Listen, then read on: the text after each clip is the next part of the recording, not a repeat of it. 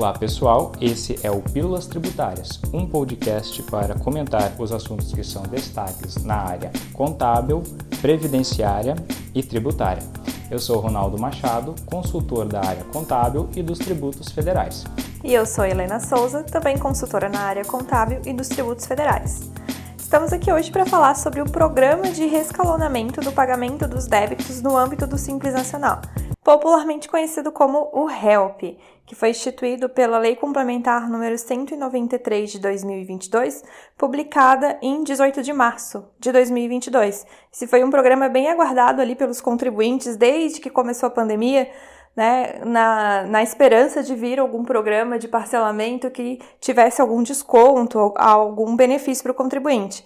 Então, hoje a gente vai abordar quem pode aderir, quais são os débitos abrangidos por este parcelamento, assim como os demais itens pertinentes nesse tema.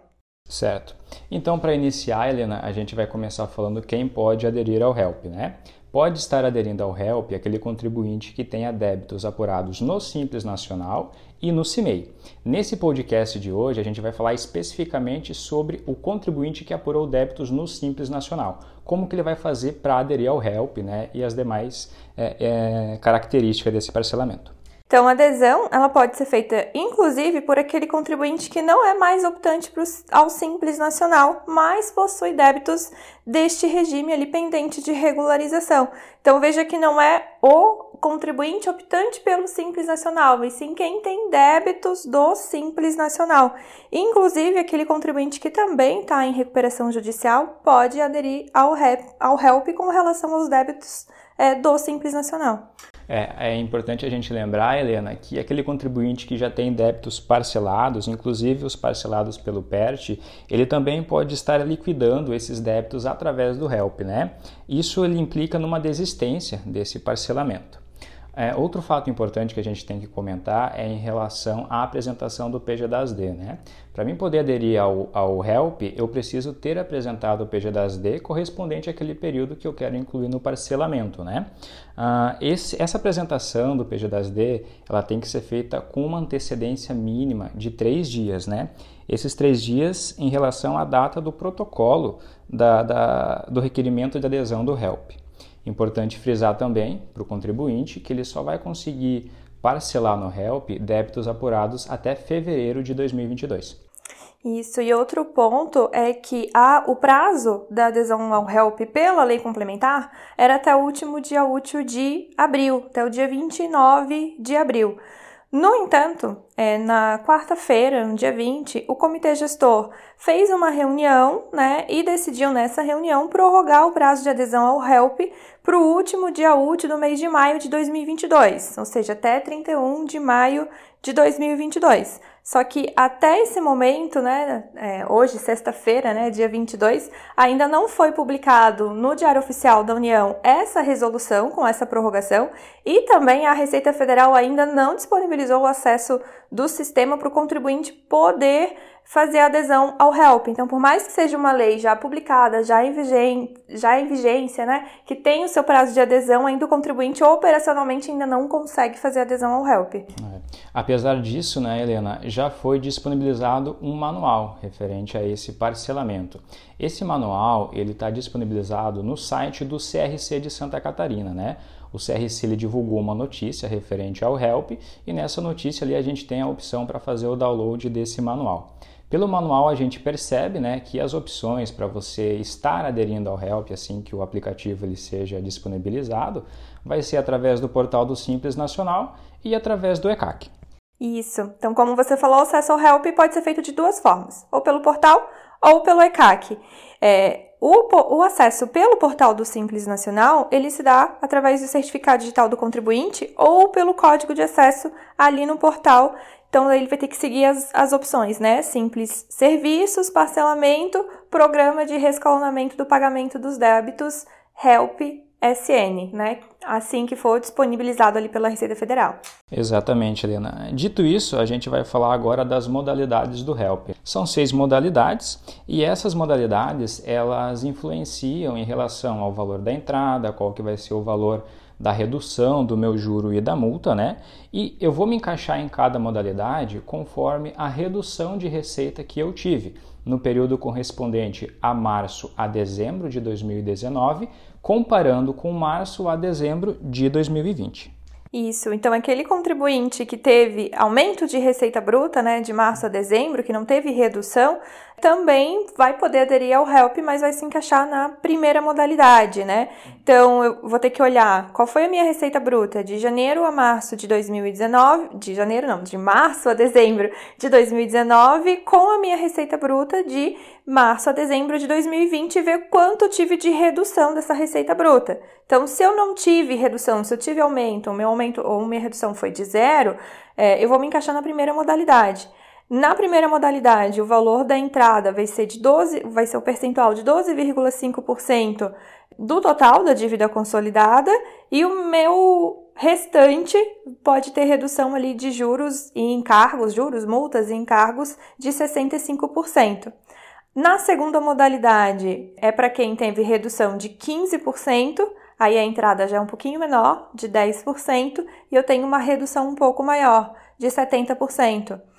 Na terceira modalidade, é para quem teve redução de 30% da receita bruta, a entrada fica em 7,5% da dívida consolidada e o restante pode ser parcelado com 75% de redução. Na quarta, é para quem teve redução de até de mais, né, de 45%, com valor de entrada de 5% e uma redução de 80%. A quinta modalidade, para quem teve redução de 60% da receita bruta, com uma entrada de 2,5% e uma redução de juros, multas e os encargos de 85%. E por fim, a última modalidade, quem teve 80% de redução ou está inativo, né, naquele período e teve a, vai ter a entrada de 1% do saldo ali da dívida consolidada e uma redução das parcelas do saldo remanescente de 90%. É, a gente consegue perceber, né, Helena, que quanto maior a, a redução da receita bruta, ou até mesmo inatividade, maior vai ser o desconto desse juro e multa, né? É importante lembrar também que o valor da entrada ele é calculado com base no valor total da dívida consolidada e nessa entrada acaba não tendo reduções, né? E ela pode ser parcelada em até oito vezes. Uh, fica o alerta para o contribuinte também em relação a, ao quando ele vai selecionar essa modalidade, para ele ter muito cuidado, né? Porque caso ele selecione uma modalidade essa modalidade ela esteja incorreta, a Receita Federal ela tenha lá outros valores que não aquele que ele acabou informando, esse contribuinte ele vai ser enquadrado na modalidade correta e a Receita vai vir cobrar essa diferença que não foi paga, né? Caso ele não pague essa diferença, ele pode é, acabar perdendo o HELP. Isso. Então, se por exemplo, escolhi lá a terceira modalidade em que eu teria uma redução de 30% e depois a Receita conseguiu verificar que a minha redução não é de 30, é de 15, eles vão me reenquadrar na modalidade correta, me intimar, né, para eh, recolher as diferenças e sob pena de eu ser é, excluída desse parcelamento, né? Uhum, então, agora que a gente já falou da entrada, vamos falar do parcelamento, do, da forma de pagamento do saldo remanescente, né? Então, esse saldo remanescente ali, onde vai ter as reduções, pode ser parcelado em até 180 meses, sendo que o valor da parcela mínima é de 300 reais. Assim como acontece no parcelamento convencional lá do Simples Nacional, o aplicativo ele vai calcular a quantidade de parcelas de forma automática. Então, vai considerar né, o número máximo de parcelas e o valor mínimo de cada parcela, é, em relação também ao percentual de redução do, de faturamento declarado pelo contribuinte. Então, é, o contribuinte ele não vai conseguir escolher qual a quantidade de parcelas que ele vai querer, inclusive nem da entrada nem do saldo remanescente. Tudo isso vai ser calculado automaticamente ali pelo aplicativo. Exato. É, o valor correspondente dessas parcelas ele é calculado da seguinte forma: da primeira até a décima segunda, um percentual correspondente a 0,4%. Da 13ª até a 24ª prestação, 0,5%. Da 25ª à 36ª prestação, 0,6%, e aí da 37ª prestação, é que em diante, né, dessa prestação, a parcela vai ser o percentual correspondente ao saldo remanescente da dívida consolidada, com reduções. dividido pelo número de prestação, né, limitado, claro, ao máximo de 144 parcelas. E o valor de cada parcela mensal vai ser acrescido ali de juros equivalente à taxa Selic, né, acumulada mensalmente a partir do mês subsequente ao da consolidação desse parcelamento até o mês anterior do pagamento e aplicando 1% relativo ao mês de pagamento. É importante lembrar também que as parcelas é, após a entrada, elas só vão vencer a partir da, do vencimento da última parcela da entrada. Eu não vou pagar duas parcelas ao mesmo tempo, né? A entrada e a décima segunda prestação, por exemplo, né? A, décima, a primeira prestação. Não, eu vou pagar primeiro as oito parcelas da entrada e depois, quando no mês seguinte eu começo a fazer o pagamento do saldo remanescente. É importante a gente frisar também que após aderir ao HELP, pode haver ali alguns motivos que, se o contribuinte ele acabar não cumprindo, vai levar à rescisão do HELP. A resolução ela cita sete motivos, né? O primeiro seria a falta de pagamento de três parcelas consecutivas ou de seis alternadas, né?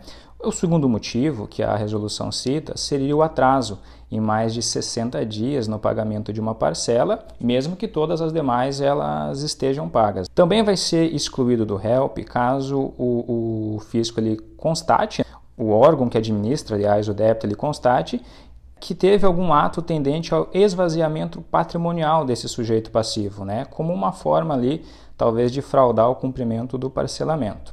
Decretação de falência ou extinção também é um outro motivo que pode levar ali à exclusão do réu. Concessão de medida cautelar fiscal em desfavor desse contribuinte também leva ali à exclusão do HELP suspensão ou inaptidão do CNPJ. E por último, a gente pode citar também, Helena, a inadimplência por três meses consecutivos ou por seis meses alternados, como a gente já citou, das parcelas dos débitos consolidados no HELP e também dos débitos que venham a vencer a partir da data de adesão do HELP, escritos ou não em dívida ativa. E antes da gente encerrar, também vale lembrar que uma das condições de adesão ao HELP é a vedação, né? Então a empresa fica impedida de, durante o prazo de 188 meses, o que dá aí um pouco mais de 15 anos, a partir da adesão do HELP, de incluir débitos vencidos ou que vierem a vencer nesse prazo né, de 188 meses em qualquer outra modalidade de parcelamento ou usar a redução de valores de principal, das multas de juros ou dos encargos legais, com exceção do parcelamento previsto lá para o plano de recuperação judicial, aquele de 36 meses. Então, é, vale a pena também se atentar a esse ponto antes ali de aderir ao HELP. E esse foi o Pílulas Tributárias. Obrigada a todos que nos ouviram e aguardamos vocês nos próximos programas. Até mais! Até a próxima, pessoal!